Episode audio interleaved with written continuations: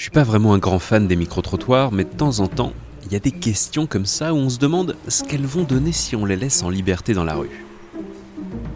Récemment, j'ai pensé à une de ces questions et je suis allé la tester. C'est une question plutôt simple à première vue. Pensez-vous que la science dit la vérité? Dès le matin, comme ça, sans transition, tu me chauffes même pas Euh, La science dit la vérité. euh, Est-ce que vous pensez que la science dit la vérité? Que la science dit la vérité. Oh putain. Euh... Pensez-vous que la science dit la vérité? Non. Non, Définitivement? définitivement. C'est pas clair. C'est pas clair du tout. Elle dit sa vérité sans doute au moment où elle l'a dit. Mais la vérité, euh, non, je crois pas, non, j'en sais rien. Qui, qui, qui c'est la vérité? Ça dépend dans quel domaine, hein, pas dans tous les domaines. Après, moi personnellement, je suis très religieuse, du coup, euh, sur, certains, sur certaines choses, je suis pas très d'accord avec euh, la science. Bon, La science est une approche euh, rigoureuse et rationnelle, mais euh, bon, alors beaucoup plus fiable effectivement que la philosophie par exemple ou la métaphysique. Mais donc il y a une part de vérité, mais relative, à mon avis. Mais, euh, mais après, tout dépend de à quel point on veut étendre ce domaine et donc repousser les limites de la vérité pour euh, instaurer encore un domaine plus large de vérité. Voilà, ce sera tout pour moi. Drop the mic. Bonjour à toutes et à tous. Je suis Yann Plantier. Toute cette semaine, Sigma vous propose 5 épisodes hors série à l'occasion de la fête de la science. Réfutation. Dans les quatre premiers épisodes, que vous devriez écouter avant celui-ci, on a parlé de tout ce qu'on croyait et qu'on ne croit plus, de toutes ces logiques caduques, de toutes ces théories dépassées, de toutes ces croyances obsolètes, dont on ne serait pas loin d'avoir honte en y repensant. Oui mais voilà, si dans le passé, la science a affirmé des choses dont on sait aujourd'hui qu'elles sont fausses, qu'est-ce qui me prouve qu'aujourd'hui, la science ne raconte pas d'autre chose qu'elle réfutera dans le futur? Pourquoi est-ce que je croirais à quoi que ce soit, puisqu'apparemment, les vérités scientifiques évoluent au cours du temps? Ce que je pense, c'est qu'il faut un peu euh, s'interroger sur la notion de vérité scientifique, de quoi on parle. Ça, c'est Yves Laszlo, directeur de l'enseignement et de la recherche à l'école polytechnique. Plutôt que le concept de vérité scientifique, euh, euh, je préfère parler de la notion de fait scientifique. Qu'est-ce que c'est un fait scientifique? Euh, euh, Qu'est-ce qui distingue un fait scientifique d'une opinion? Moi, je vois cinq points qui sont essentiels. Premièrement, un fait scientifique, c'est quelque chose de bien défini, avec un cadre et un périmètre. On ne peut pas parler des choses comme ça, sans un minimum de précision. Deuxièmement, il faut que ce qu'on énonce soit universel. Les lois de la gravitation sont les mêmes qu'on soit à Paris ou à Marseille, sur Terre ou sur Mars. Si une vérité change d'un jour à l'autre ou d'un endroit à un autre, c'est plus une vérité. Troisièmement, une fois que tout ça est bien cadré, On doit pouvoir prédire des résultats et valider a posteriori des tests qu'on aura définis a priori. quatrièmement, les expériences qu'on fait doivent être reproductibles. Et le dernier point, qui est très très important, qui a beaucoup été discuté, c'est que un fait scientifique, une théorie scientifique, porte en elle-même sa réfutabilité. On en revient aux réfutations. C'est une drôle d'idée. Pourquoi le fait d'être réfutable est si important pour la solidité d'une théorie C'est paradoxal. La réfutabilité, ça peut sembler être une sorte de faiblesse, au contraire, un talon d'Achille. Mais non. Et c'est aussi ce que m'a dit Anouk Barberousse. Anouk Barberousse et je suis professeure de philosophie des sciences à Sorbonne Université dans la faculté des lettres. La réfutabilité, c'est important parce que sinon, on finit par confondre un fait scientifique, une vérité scientifique, avec une vérité communément admise. Prenons l'exemple du géocentrisme, qu'on a abordé dans le premier épisode de la série. Quand on pensait, à peu, près tout le monde pensait que la Terre euh, euh, était le centre de l'univers et que le Soleil tournait autour de la Terre, finalement, assez peu de savants s'étaient posé la question. C'était pas une question euh, discutée ou très peu discutée. C'était pas une question ouverte. L'héliocentrisme, le fait qu'au moins dans le système solaire, le Soleil reste fixe et les planètes tournent autour, c'est devenu une vérité scientifique quand, les savants ont réactualisé cette question euh, courant 15e, 16e, 17e, et se sont donné les moyens d'y répondre. Donc finalement, on avait un corpus euh, qui était euh, la Bible. Yves Laszlo, à nouveau. Mais avec des hypothèses qui n'étaient pas des hypothèses scientifiques. On n'avait pas la réfutabilité, puisque par essence, c'était un savoir révélé. Et en face, on avait Copernic, on avait Galilée, on avait Giordano Bruno, qui l'a payé assez cher, qui avait une, théorie qui était une théorie scientifique qui, elle, peut avoir une réfutation. Finalement, ce n'était pas des controverses scientifiques, en fait. C'était des controverses extrêmement importantes, mais qui opposaient quelque chose qui était de la nature d'un fait scientifique contre autre chose. Aujourd'hui, on n'est plus dans la même situation du tout. Il ne faudrait pas croire que toutes ces réfutations dont on a parlé font de la science une discipline qui, qui change d'avis constamment, où la vérité est une chose un jour et une autre chose le lendemain. Non. Prenez Newton versus Einstein. Bon, ils ont étudié le mouvement. Et on pourrait dire que Einstein, avec sa théorie de la relativité, a mis à la poubelle la théorie du mouvement de Newton.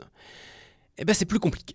La théorie de Newton... Elle a été réfutée comme théorie universelle du mouvement. Et donc, euh, on, l'a oubliée comme théorie universelle du mouvement. Ça, c'est indubitable. Et, donc, on peut se moquer euh, de Newton ou de Kant, d'ailleurs, qui pensaient que... Euh, plus aucun phénomène de mouvement n'avait de mystère une fois euh, la théorie de, Newton établie. Mais arrive Einstein avec sa relativité. Et donc finalement, le pauvre Newton, euh, qui avait été porté au pinacle, ben, finalement c'était pas terrible, euh, c'était faux, et puis qu'est-ce qui va se passer après Einstein? En fait, non. Newton avait raison et Einstein avait raison. Pourquoi je dis ça? C'est justement le cadre d'application de ces théories. Quand vous êtes sur une autoroute, euh, vous n'allez pas vous servir de la théorie de la relativité. La relativité, c'est pour calculer des choses qui s'approchent de la vitesse de la lumière, du très grand ou du très petit. Quand on observe des phénomènes pas trop petits ni trop gros, la, théorie newtonienne du mouvement continue d'être valide.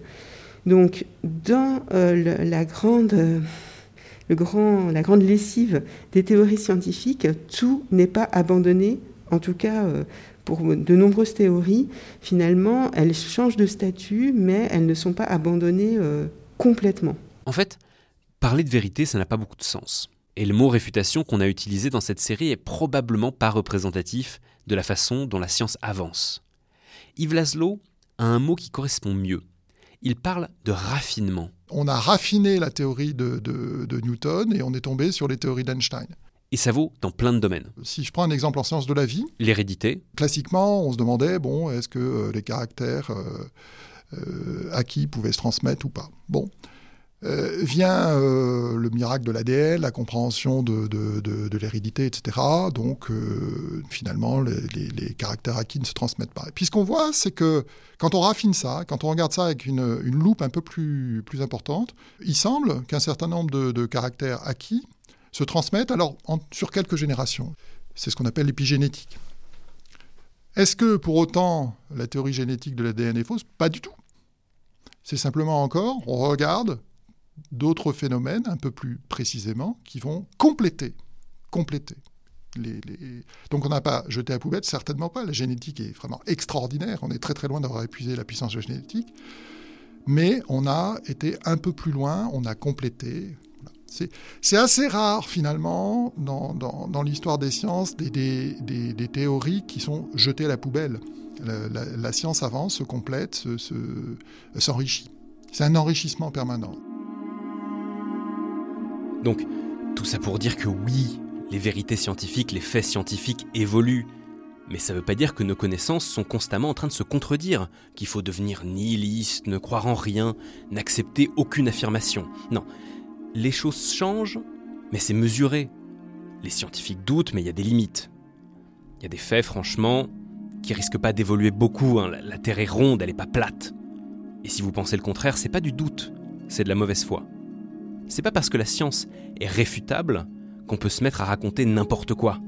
Qu'est-ce qui sépare une réfutation scientifique en bonne et due forme d'une remise en cause complotiste d'une théorie On pourrait imaginer que euh, la capacité à douter, l'exercice de cette capacité est quelque chose qui est commun entre euh, les scientifiques et les complotistes. Cependant, euh, les scientifiques doutent collectivement, c'est-à-dire qu'ils discutent de leurs doutes, ils les évaluent collectivement et ils font attention à ce que disent les autres, ce qui n'est pas le cas en général des complotistes.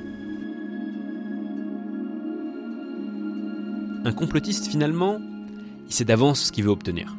La réfutation, elle vaut que pour les autres. La vérité, lui, il l'a déjà. Le complotiste, il cherche le confort des certitudes. Et la science, c'est pas ça. C'est un travail. C'est plus instable comme position, le doute et les remises en cause sont constantes. Si vous voulez des grandes vérités, toutes prêtes, éternelles, effectivement, vous êtes au mauvais endroit. Mais ça ne veut pas dire que ça en vaut pas la peine. Les laboratoires de recherche sont pleins de femmes et d'hommes qui, tous les jours, formulent des hypothèses, les testent, les retestent, et puis ratent un truc, et puis essayent autre chose. Pourquoi est-ce qu'on cherche tellement à savoir plus? Pourquoi cette course? Alors, vous pouvez avoir une réponse utilitaire. On a besoin de trouver euh, des sources d'énergie euh, décarbonées euh, qui soient compatibles avec l'impératif de briser cette spirale infernale climatique dans laquelle on est. Bon, on a besoin de nourrir la planète.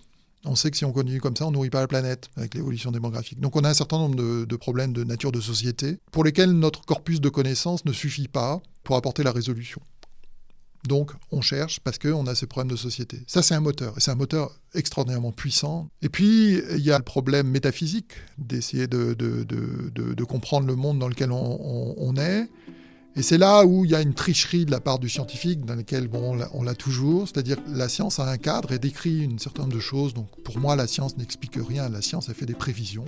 Mais au fond de moi-même, je ne le pense pas. Au fond de moi-même, malgré tout, c'est quand même euh, une clé de lecture du monde qui nous entoure, une clé de compréhension du monde qui nous entoure. Et ça, je pense que tout le monde est à la recherche de cette, compréhension. Qu'est-ce qu'il fait dans ce monde-là? Comment il le comprend? Comment, euh, il, comprend sa complexité? Et je pense que c'est ça le vrai moteur de la science.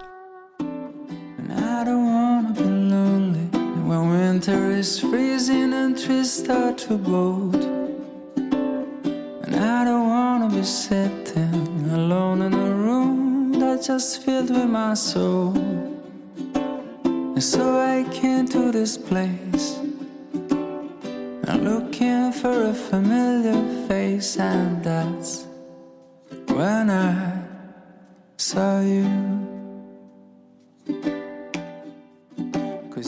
Merci à vous d'avoir écouté cet épisode de Sigma, le podcast de l'école polytechnique. Si vous aimez ce podcast, vous pouvez vous y abonner, nous mettre des étoiles, parler de nous à vos amis aussi. N'hésitez pas à nous suivre sur les réseaux sociaux. C'était le dernier épisode de cette mini-série sur les réfutations, à l'occasion de la fête de la science. Les épisodes, au format habituel, vont reprendre très vite. À bientôt! a cup.